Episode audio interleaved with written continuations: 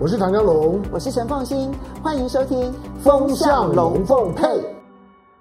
风向龙凤配，我是唐江龙，我是陈凤新，我来带风向，我来跟风向，以免你晕头转向。唐湘龙最近有没有晕头转向呢？啊，事情很多，有啊有啊。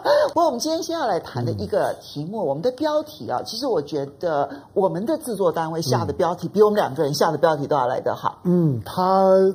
这个标题很精准地表达了现在在呃中美关系的主架构下面的亚洲政治气氛。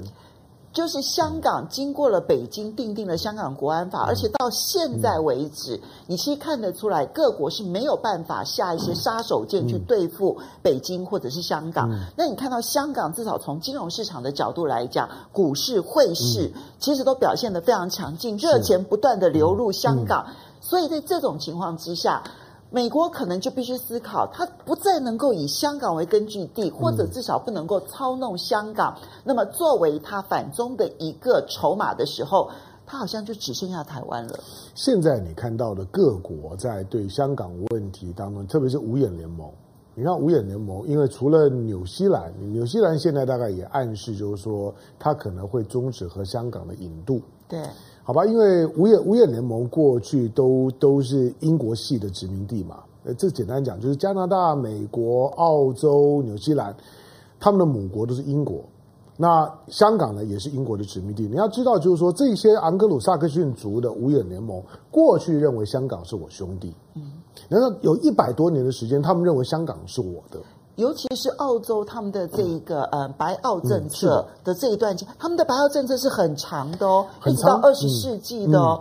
所以他们的白澳政策下，他们更是认定，嗯，他们其实是英格兰人。是，他们呃这种的这种的白澳白澳政政策，现在说来话长，但是但是基本上就是他认为就是说这些土地呢只能够有白白种人，其他人来呢是少量为我们服务的，嗯，他们不能够成为这块土地上面的多数人人种。澳洲、纽西兰，甚至于呢，现在我我我觉得地球上面现在最可怕的不是白澳政策，是白美政策。就是美国呢，正在呢巩固他白人的政治地位，做做最后的努力。所以呢，他开始做了很多的这些对外的动作，包括内部的种族冲突，其实都是白美政策的诱因。原原来讲，可能他们的三 K 党，但是那个幽灵从来没有失去，而且现在更公开了。好，但你现在看到他们对香港的处理。香港的香港的朋友，在过去一段时间，如果会觉得说唐湘龙对于就是说对于整个的香港的街头的骚动，我一直采取一种呢比较比较宏观，但是也比较有敌意的态度，是因为我看到背后的这种的强权，尤其是殖民主义强权对香港的操作，仍然延续的过去两三百年来这种的殖民强权在亚洲政治的典型的操作方式。那如果说失去了香港作为它的操作中心的话，会不会移来台湾？未来这段期间，嗯、也许我们会看到台湾真的不断的浮上台面。嗯、可是浮上台面的那个国际消息，嗯、都是中美对抗过程当中美国的工具。嗯、我们先来看台湾的附近的情势，其实战云密布的一个情况，嗯、你我都已经感受到了。可是如何的深入解析这个现象？我们先来看这则新闻。南海地区同时出现两艘美国的航空母舰战斗群，这是美军近年来在南海规模最大的战备巡弋行动。The USS Nimitz and USS Ronald Reagan aircraft carriers and several warships were deployed to the South China Sea to demonstrate US Indo-Pacific Command's commitment to the security and stability of the Indo-Pacific region. 美国国庆日当天，美军在南海展开军机起降演习，两艘航母各自载运约九十架战机，两个战斗群合计约一点二万名兵力。空军还从美国本土路易斯安那州调派 B 五十二轰炸机，飞了二十八个小时来到南海跟打击群会合。Lieutenant James Adams, a U.S. Pacific Fleet spokesman, said the operation is not in response to any political or world events. 而中国海军这个月初也在西沙群岛附近展开为期五天的军演，辽宁号航母也参与演习。美中双方的主力战斗群第一次近距离接触。美国蓄意派重兵在南海有关海域进行大规模军演，炫耀武力，完全是别有用心。美方的行径意在挑拨离间。地区国家间关系。中国军舰近来不断绕岛，战机更频频侵入我防空识别区。解放军表定八月份在南海进行辽宁号和山东号双航母军演，美军双航母先一步卡位秀肌肉，展现亚太霸主的地位。其实呢，也就在台湾的附近呢，战云密布的同时，今天美国国务院宣布 对台的一笔新的军售。那我仔细看了一下这笔军售啊，其实我不太理解，就是说他其实没有卖我们任何新的武器。它就是呢，对于我们已经部署的爱国者飞弹，那当然这早年也是美国卖给我们的。然后因为时间到了，所以呢，要怎么样让延长这一些爱国者飞弹呢？它的使用期限，所以它就必须要可能有一些整补啦，然后一些维修啦，然后说穿了就是这一些整补维修的一个案子，它叫做延寿案，延长它的寿命的案子。那么，呃，六亿多美金的这一个案子。其实你仔细想一想，距离上一次宣布军售，哎、嗯，不过两个月的时间呢，这个频率其实最近的频率是真的非常的高哦。不过因为它是延寿啊，它是它是旧的产品的，就是说延延续，你基本上当做售后服务的一部分了。嗯，那类似这种的售后服务，其实比较特别的不在于说，哎，为为什么案子这么密集？比较特别的是说，过去这种延寿的案子向来不太被谈论，因为它不是新武器，啊。对，他会就说这个这这有什么大不了？啊，这本来就正常，这本来就是武器销售当中一定会每年都会出现的情况。那其实每年对台的军售本来就就会有很多笔。那你像我们的采购的部位这么大，很多呢都是后续的维修整补，有的都是零件的部分。那这种的这种的这种的案子，通常大家都不太理，不会把它当一回事，觉得那个是常态的。嗯，就除非你有你有新的军品，而新的军品本身看起来又有一点话题性，有点挑挑战性，大家就会特别谈。因为你刚刚看到的新闻画面里面，美国美国这个国家，它从上个世纪的六零年代之后，它的大外宣呢，就是非常朝向军事，所以它的军事宣传是它的国际宣传的主力。它有非常多的这个能量都摆在包括网网络上面，你要你要去找美国的这种的有关于军军事肌肉主动的美国军方发布的军军事讯息非常多，他怕你不知道我在你旁边，他怕你不知道呢我正在举行演习，他怕你不知道我有多厉害。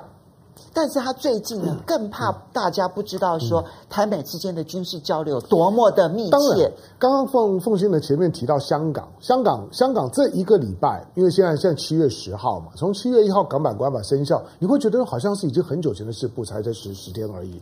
这十天，全世界的这些五眼联盟在干什么？因为除了五眼联盟以外，其他的国家并没有多做什么事情。我尤尤其提醒大家，你注意看到呢，东南亚国国这十个国家一点声音都没有。你看到的声音呢，都是距离香港、距离中国很，都不是亚洲国国国家，都在讲亚洲的事情。为什么？你就知道香港它有它特殊的历史的位置，而真正在香港周围的国家，除了台湾跟着美国的腔调之外，没有国家讲话。东南亚国家都不讲话，表示 OK，香港就就应该是这个样子。好，那这些的五眼联盟，他们在做最近几天在做的事情，除了呢，就是说在呼唤大家跟他们一起，借着香港的问题呢，去跟中国搞对抗之外，其他所有做的实质的动作只有一个，就是在跟香港告别，就是跟香香港说再见。那些呢都谈不上什么制裁啊，抵抵制。香港告别，不是他们不是都讲说要跟香港人站在一起吗？那那是不是说他们要？那是去年，去年，去年他们当然是这样讲。所以你觉得他们现在所做的所有动作，反而是要跟香港告别？呃，这些的动作，我认为都都是在如何在呃有了港版国安法之后，能够继续在香港活下去的调整阶阶段。他们不会离开去香港了啊，嗯、因为呢，在香港的既得利益太多了。终究，香港是英国呢，在印度以外，在亚洲呢最大的利益所所在。香港代表的是英国以及英国系的这些的国家在亚洲的利益。印度不不不算哦，印度呢是另外一个逻辑。香港代表是金融，就像我们在讲 Newland Con 的时候，纽约是美国，然后呢，然后呢，这个就是说呢，伦伦伦敦伦是呢伦伦敦，Con 呢是香港，为什么？这个三个金融中心，纽约、伦敦、香港，没错，因为他们一直认为香港是我们盎格鲁撒克逊族的是我们白人在亚洲的根据地，这一点是很特别。他在讲讲讲纽约、讲伦敦，你都不觉得奇怪。亚洲，他认为亚洲跟他连接在一起的是香港。好，可是不放弃香港的是谁？不放弃香港，嗯、但是谁又必须被迫非要跟香港告别呢？因为这些的国家在在香港港版国安法通过之后，对了，我我承认港版国安法通过了之后，呃，没有没有仔细看条文的就就算了，像什么罗冠聪啊，我觉得他们他们对条文可能都没有弄得弄弄得很清楚，所以第一时间觉得那个那个国安法没有没有没有什么不，那个国安法是很严厉的。很严。当然，你如果从香港人你看得懂，你会觉得那个很严厉。但是坦白说，如果你把它跟各国，包括台湾的国安无法摆出来看，那不算什么。我们千万不要只看着香港的港版国安法，说哇，定的这样子密密麻麻麻麻的，连连不在香港的非香港人，如果有触犯了港版国安法都有事。我告诉你，很很多国家的法律都一样。我举个例例子，比如说我们知道孟呃呃孟晚舟，对啊，常被管管辖。我请问你，孟晚舟孟晚舟他如果就算你违反了美美国的美国的什么高科技出口管制协定，我请问对，请问你他他是在哪里违反？他人在哪哪里？他在加拿大。你你指控他他违违反是在香港的一笔的一一一笔的交易，所以他的行为地在香港，行为地在香港，他被逮捕的地方在加拿大。对，但是实际上在瓜可以管辖他，你要你要把他呢引渡到我这里。那请问你这跟港版国安法的精神有什么不一样？一模一样啊！你美国人会看到这这一点吗？同样的法律，你认为就算不发生在我美国，就算你不是美美国人，但是我美国法律这样定，你就是乖乖照我的的的，的做。过去也有很多呢，台湾的这些呢大企业的总总经理、副总被抓到美国，不不不是抓抓到你过来坐牢，嗯，要罚钱要要坐牢。那是你美国的法律啊！没有，其实台湾常常就是有违反这个美国对于北韩跟伊朗的这一个制裁的禁令。啊、然后我们其实他从头到尾，他在整个的行为范围之内没有离开过台湾，是，然后也没有进入过美国，是。可他照样被罚啊。我们除了被罚之外，我们的政府还常常逼着他呢，要要去服刑。对，对，没错。那你看到香港的港版的国安法，当然港版国安法过十天了，我现在在等他的判例了。有判例之后，你就更清楚，就是说那个法律在运作的时候，它是要它是要用怎么样方式去运作。嗯，但是那个那个精神对香港这个地方来讲，它当然会有影响，因为英国跟美国把利益都摆在这里。所以，其实我们的重点是要放在说，对美国来说，嗯，香港再也不是一个很好使用的工具了。当然，因为这个地方现在香港版的国安法执行了之后，无论如何，嗯，美国的这些情治单位也好，或者是可能他希望香港的。反对的这些势力所做的事情，其实都不好做了。于是我们其实看到最近，你有没有注意到，其实美国的官员或者美国智库的官员所嗯智库学者提到台湾的次数几率都大幅度的上升。不管在谈 WHO，或者是在谈说 FBI 在谈说，你看中国大陆呢禁止美国的官员呢来这个台湾访问，其实都是在谈台湾问题耶。他们突然之间。超级的关注台湾，嗯，而且要把那整个情绪拉得很高。嗯，这二十年在亚太，美国美国在亚太的操作的两个两个最明显的方向呢，就就是他把他的政治力量后撤到关岛。他把他的政治力量推前面到了台湾，军事力量后撤到军军事力量后撤到关岛，包括了他最近对于冲冲绳的整个的军军事准备的整理，他也是准备把部分的兵力撤到关岛。你你有没有注意到最近梅克尔在谈到就美国驻德国的驻驻军要减少这件事情，美国是怎么讲的？那个驻军减少了之后要摆到关岛，嗯，就是关岛会是他未来的未来对亚太控制的军事主力。这也是为什么，就是说，不管是大陆的东风啦，或者是呢金金小胖射飞弹，都都说他要打打关岛，因为关岛是他的整个的亚太的军事力量。可是他把政治力量往前推，推到哪里？推到台湾。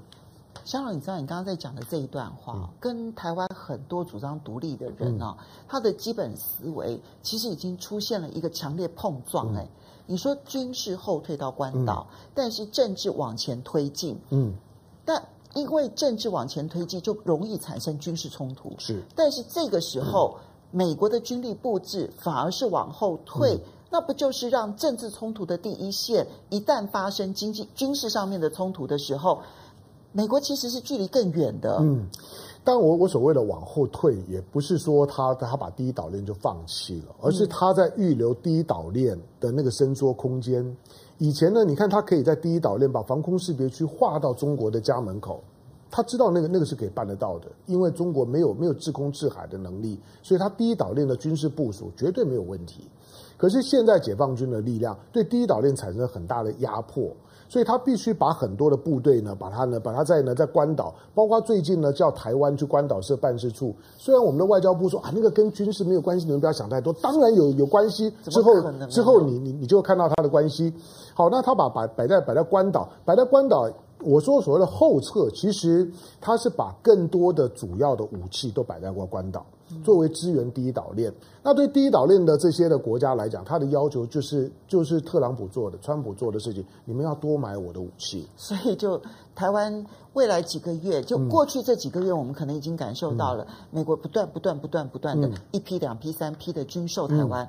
未来我们也许可以看到更多批的军售。这很可可怕，因为你知道我们的我们的特别预算已经编到一兆四千多亿了。是。我们的蔡英文上任，对蔡英文上任之后，已经编到一兆四千多亿了。我们我们中华民国中央政府的，就是说呢，经常性的预算呢，大概也不过两兆左右而已。嗯、一年两兆，是他的特别预算可以编到一兆四千亿。接下去，他再告诉你，就是说，接下去任何的类似这种军事采购，他都会用特别预算的方方式，嗯、因为你没有钱了嘛。嘛对，你没有钱，那反正就编特别预预算。嗯、那你反正在立法院里面稀里糊涂过。特别预算都已经编到一兆四，现在动不动就特别预算，特别预算已经一点都不特别，它已经跟常态预算规模差不多了。嗯，然后呢，你看它的临临时会，现在第一阶段的开不完之后，还准备开第二段的临临时会，临时会也不再是临的临时会了。台湾的体制呢，在这段过程当中漂移的非常厉害。不过要注意到的就是凤清刚刚讲的，当美国、英国失去香港之后，你会发现呢，它对于台湾的投入。关注的投入很明显的提高，他每天都在谈台湾，甚至于呢告告诉你说呢，我们现在就像 John Bolton 说，应该呢就是说跟台湾建交，建交，他甚他甚至于说呢，那个那个像像的川普呢，川普应该直接去台湾访问的，对对，所以现在这一方面的议题已经都不是新闻了，已经都不是新闻，就他已经完完全全不知道他在讲，就是说。过去呢，美国跟中美关系的框架 OK 的原因，其实很简单，就是因为你们基本上面中美呢都在那个所谓的建交三公报的那个框架里面走，不管你承认或者你只尊重，总而言之，他没有离开那个三公报的那个基本的架构的一个中国原则。可是当你说，哎，总统应该美国总统应该来台湾访问，那应该和台湾建交，那就不是一中三公报，就是要彻底回到一九七九年以前的状态。可是美国到底会怎么运用台湾啊？而且在运用台湾的过程当中，当然第一个是他要怎么样子把台湾的地位拉高到可以成为中美对抗当中让中国大陆北京政府觉得痛的那个工具。好，这是第一个他运用的方法。第二个部分是他要怎么样子呢？让台湾在政治冲突的那个点上面，然后台湾未来的情境，美国能够确保。我们来听听几个人的看法啊，来预判一下未来的一个情势。一个就是他们的官员，然后另外就是他们的智库的学者，最近都发出了很多声音，譬如说。嗯，要求台湾跟索马利兰建立代表处，嗯、然后强调说，哦，台湾是一个好棒的队友。但美国自己没有跟索马利兰建交哦，嗯、我们要先了解哈。然后同时强调说，美国的独立地位是不可以被动摇的，嗯、因为美国的独立地位如果被动动摇的话，嗯、那么美国在亚洲的盟友的地位通通都会被被动摇。我很好奇，就这一段话的意思是什么？意思是说，美国没办法确保台湾的独立地位吗？嗯。呃，台湾的他现在在凸显凸显台湾维持现在的政治现况，对美国亚太的战略利益至关重要。嗯，他在讲了两件事情，一个是实质的重要性。那台湾呢，就是在整个西太平洋的航运的枢纽上，这上面也是在第一岛链的关键的部分。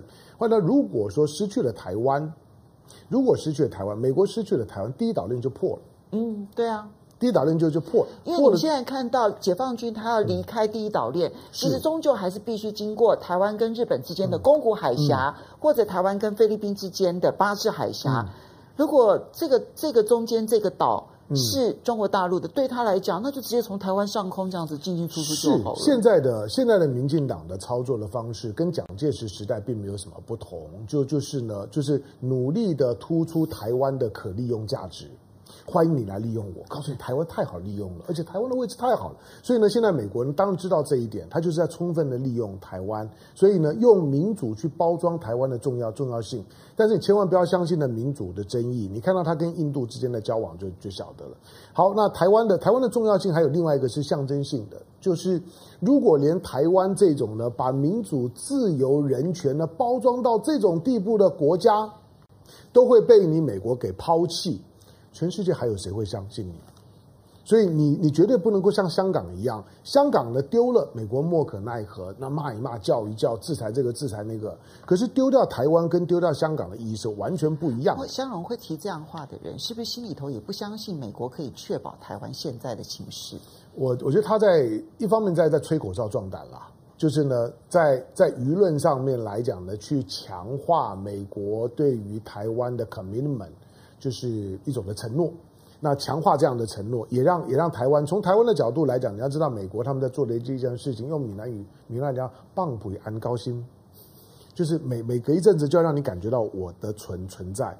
棒槌是干什么？就是让狗知道说主人没有离来离开你，主人的屁都还可以听听听得到，闻得到，对，都还闻闻得到。对，你看主人在旁边，因为狗的嗅觉比较，对你没有听到，你没有你没有你没有听到主人跟你讲讲话，可是那主人的屁你你你你闻到。了，对，所以棒槌安安高兴，就放屁安狗的心，对，让让狗狗就很安心说啊，没有关系，我虽然在睡觉，但是主人在我旁边，因为我闻到了主人屁味，好舒服啊。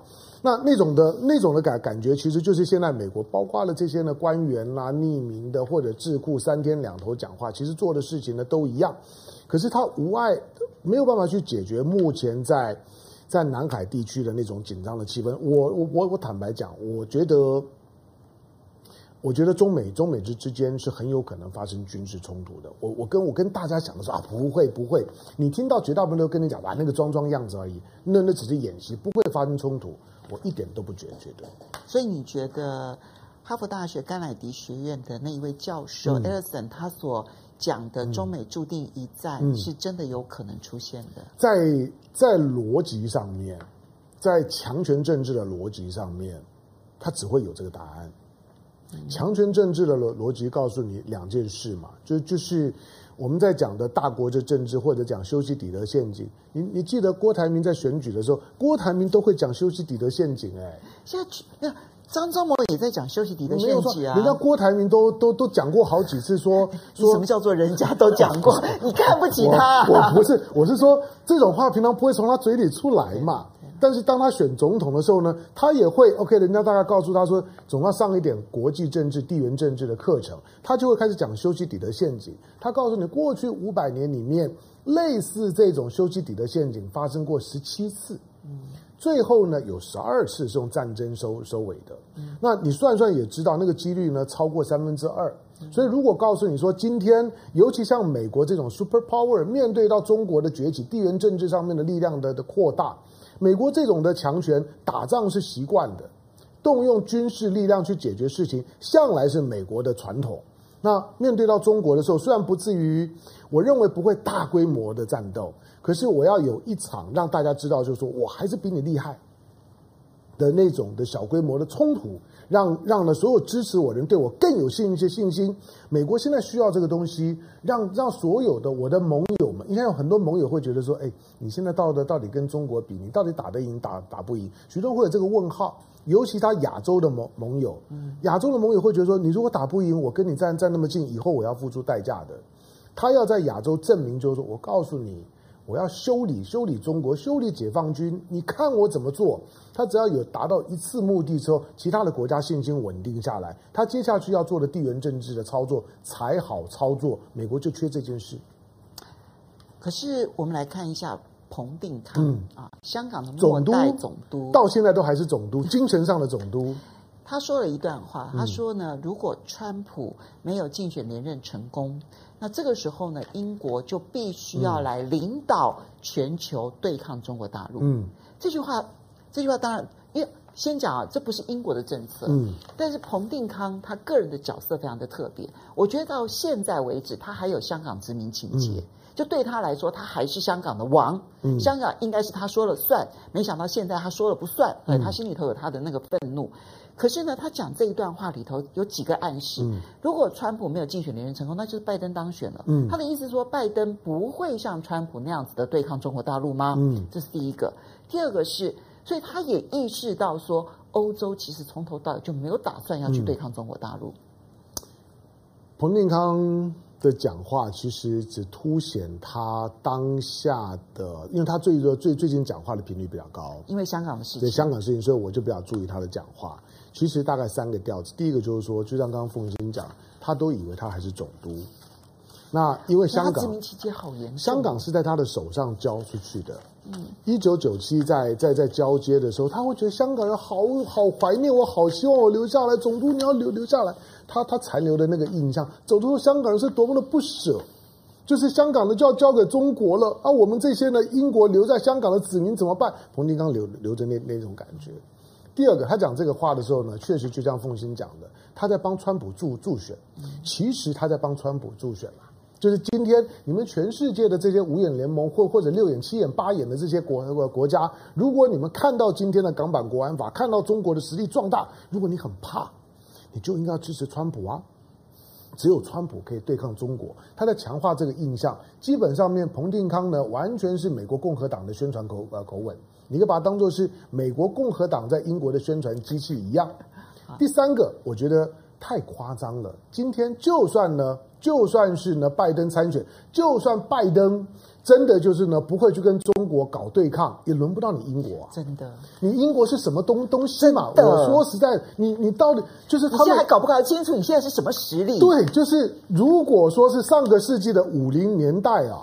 我还勉强信你几几分。你说我英国如果呢再调派我的大军，扛着呢日不落国的余晖呢来到也亚洲，再打一场鸦片战争，我还觉得你搞不好有的有机会打赢。现在这二零二零年，你来你来试试试试看，你根本连连军队都派不出来。所以彭定康在讲这些话就完全脱离现实。就算美国不管事儿，就算欧洲不管事儿，轮不到你英国管。你不要因为过去你在你在香港殖民了这么久，你就觉得香港的每件事你都管得到。而之所以去年香港街头的这些呢这么多的骚动暴动，我之所以强烈的呢会会采取一种呢有敌对的态度，就是我看到彭定刚这种人的口吻。好，我们先来这个嗯看一下这个网友的这个意见哈。NDC 说不同意香龙的说法，美国如果打输的话，对他的伤害会更大，所以他认为美国应该不会起。发生一个小的冲突，因为他担心他会打输。其实打打输，今天如果说如果解放军打输，解放军伤害也很大啊。所有的战战争都是七成准准备就开始打，剩下的三成交给老天。所以我们就是因为常常觉得不会不会不不会。当然，他用双航母在那地方呢去威威责你，然后呢，二十四小时的，就是说，就是说甲甲板上面的起降，告诉你呢，我白天晚上都维持着超级战力。我把我的我的我的 B 五十二不从关岛来，我 B B 五十二从美国的本土的路易斯安那飞二十八个小时飞来会合，就告诉你我有全球打击等的能力。他在做这件事情做威吓，让你解放军不敢来来挑衅他。可是解放军你看到了双航母演习的时候。解放军的军舰通通在旁边啊！嗯，我的火我火控雷达是打开的，打开你说打的话不一定会赢，可是我要让你知道，就我我不怕打。两边如果都觉得自己不会输，最可怕。嗯、好来。Jimmy Wang 说，川普退出了各种协议跟组织，但是也没有建立自己的盟友，建立新的秩序，还要去找新的盟友。台湾根本不在美国这个国家利益的考虑之内。对了，去 Enemy 零三一三，他是在爱尔兰首次的打卡，谢谢。OK，支持一本正经的帅龙哥跟迷人的凤姐哈。邓家宝说，美国发动的战争都是为了他自己的利益，像打科威特一样。是的。好，AA 问说，台湾真的要成为美国的殖民地吗？如果台湾真的成为美国的殖民地的话呢，他至少会顾台湾的利益。嗯、心态上面，其实我坦白说，我觉得台湾有很多人是殖民地的心态。最可怕。是殖民地的心。就是今天如果说用投票，像像是不久就之前，你知道波波多黎各不久之前有投就投票投要并入并入对，投票成为，美国第五十一州，哇，那美国拒绝压倒性的都说哇，我们要成为美国第五十一州，就投完票之后，美美美国美国不要。是啊，因为就是第一个，我我干嘛要你？我我把你当属地很好啊，那把你养一些棒棒球员来跟我打打打球很好啊。可是呢，你的你的烂摊子失业率这么高，然后呢，然后债务问题呢这么严重，我要我要把你收进来，对我没有什么好处，结果呢反而要承担很多的责任义务，我干什么？台湾当然情况不一样，可是台湾你要看到波多黎各之后，你不要想得太天真。对。美国对台湾来讲就是要用你，但是不想要管你。好，来，胡福奇色说，老共敢打台湾吗？他们党内是都不同意的。我觉得不是打台湾，我觉得担心的是，嗯，冲突在可能是擦枪走火之间。嗯、这点我又又意见不太一样，真的、啊，因为以前我们都这样同意的、啊，你现在不同意了。对我，我觉得。最近的最近的大陆的气氛，尤尤其是北京的一种政治气氛，不是他讲的，我我是在注意他没有讲的。好，那种没有没有讲的气氛里面，我认为北京有一种有一种有一种新的感觉出来，就是台湾问题不能拖了。好，这个我们以后也许找机会好好的谈一谈。嗯、这是福尔摩斯常说的一句话。嗯没有叫狗没有叫的时候，嗯、那个问题比较大。是，嗯。然后呢，这个嗯，达雷玉说，美国越重视台湾，里面的猫腻越多。嗯，好，OK。太平洋战俘局说，问题是关岛也很远啊，第一岛链区域聚集下，嗯、恐怕也进不来哈。嗯安倍大哥哥说，香港人对英国的感情就像台湾人对日本一样。嗯，好，无色真人说，比肩会有什么办法呢？哈哈，Freeze Uvela 说，中美演双簧的可能性比较大。嗯，这也是一个看法。然后再接下来的是，我们看到的是这个 Usuri 说，希望蔡老英当年蒋公的教训啊，他会记取，他不要押错宝了哈。刚刚刚刚提到就是说呢，中美在演双簧。我不知道大家知不知道那个那个这位这位就是说留言的观众在讲什么？我想他们的意思是说，其实北京是希望川普当选的，当然。希望你当选，所以呢，你来你来当周瑜，我愿意当黄盖，你来打打一打我吧，我我我会我会我会叫一叫，我会挨一下给给给大家听，然后呢你就赢了，你就赢了之后呢，其实对我最最最好。啊，我们我们的目标利益是是一致的，那个逻逻辑是这样。哇，那那个出卖的更严重哎！啊、哦，就是如果说如果真的可以到这样的演双簧，那台湾就完了。哦，好、嗯、，OK，因为时间的关系，嗯、我们要非常谢谢大家收看收听今天的风向龙凤配。是的，我们再会喽，周末快乐。